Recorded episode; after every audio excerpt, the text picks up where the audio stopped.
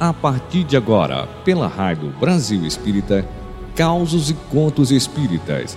Apresentação Roberta Zagueto.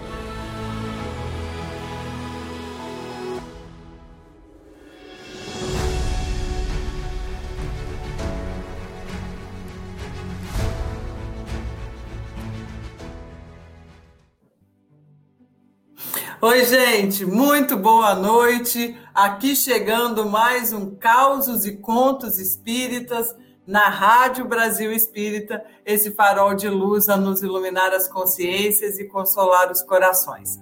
Graças a Deus, chegamos a essa sexta-feira com muita alegria e hoje a gente não podia deixar de falar de Adolfo Bezerra de Menezes Cavalcante, nascido no dia 29 de agosto de 1831 em Riacho do Sangue, Ceará. Também conhecido no meio espírita como Bezerra de Menezes, foi um grande expoente da doutrina espírita no Brasil no século XIX. Médico, jornalista e político, sendo parlamentar da Câmara dos Deputados por 30 anos, Bezerra de Menezes trabalhou em benefício dos mais necessitados, recebendo o título de médico dos pobres. O Espiritismo já vinha atraindo multidões de crentes, a todos, saciando na sua missão de consolador. Logo que apareceu, então, a primeira tradução brasileira de O Livro dos Espíritos, em 1875, foi oferecido a Bezerra de Menezes um exemplar da obra pelo tradutor Dr. Joaquim Carlos Travassos, que se ocultou sob o pseudônimo de Fortúnio. Foram as palavras do próprio Bezerra de Menezes ao proceder com a leitura da obra monumental, em que ele disse assim: lia, mas não encontrava nada que fosse novo para o meu espírito. Entretanto, tudo aquilo era novo para mim. Eu já tinha lido ou ouvido tudo o que se achava no livro dos Espíritos. Preocupei-me seriamente com este fato maravilhoso e a mim mesmo dizia: parece que eu era espírita inconsciente, ou mesmo, como se diz vulgarmente, de nascença. Bezerra de Menezes desencarnou no dia 11 de abril de 1900, às 11h30 da manhã, na pobreza. Precisaram fazer uma espécie de vaquinha para ajudar a família dele a seguir em frente. Morreu pobre, embora seu consultório sempre estivesse cheio de uma clientela que nenhum médico queria eram pessoas pobres, sem dinheiro para pagar as consultas. Bezerra de Menezes segue nos ajudando, tem uma passagem muito interessante com o título A Diferença, trazida por Irmão X no livro Momentos de Ouro. O capítulo é de número 12, é uma psicografia do Chico, de autoria de diversos espíritos. Olha o que Humberto de Campos traz para a gente estava acontecendo uma reunião e já na parte final da organização mediúnica, o Bezerra de Menezes é quem falava. O benfeitor então distribuía consolações quando um companheiro o alvejou, o alvejou perdão, com azedume. Bezerra, eu não concordo com tanta máscara no ambiente espírita. Eu estou cansado de ser hipócrita. Eu falo contra mim mesmo. Posso acaso me chamar de cristão espírita ou de espírita cristão? Eu vejo, me vejo fustigado aqui por egoísmo, por intolerância, avareza, ciúme. Eu cometo desatenções e disparates. Eu me reconheço frequentemente caindo na maledicência, na cobiça. Ainda não venci a desconfiança, nem mesmo consigo vencer a propensão a ficar ressentido com os outros. Quando menos espero, eu chafurdo nos erros da vaidade e do orgulho. Involuntariamente eu articulo ofensas contra o próximo.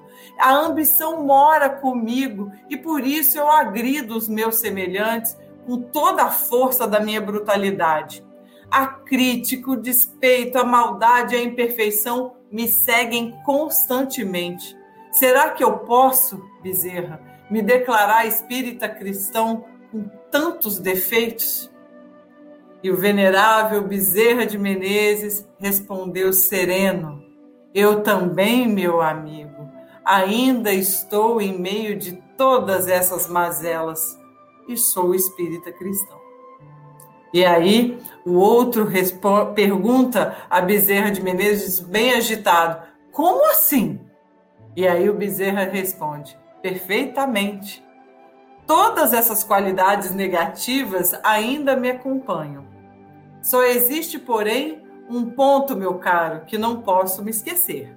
É que antes de ser espírita cristão, eu fazia a força para correr atrás de todas elas. E agora, que sou espírita e cristão, faço força para fugir delas todas. E Bezerra de Menezes sorrindo, como vê, meu amigo, há muita diferença.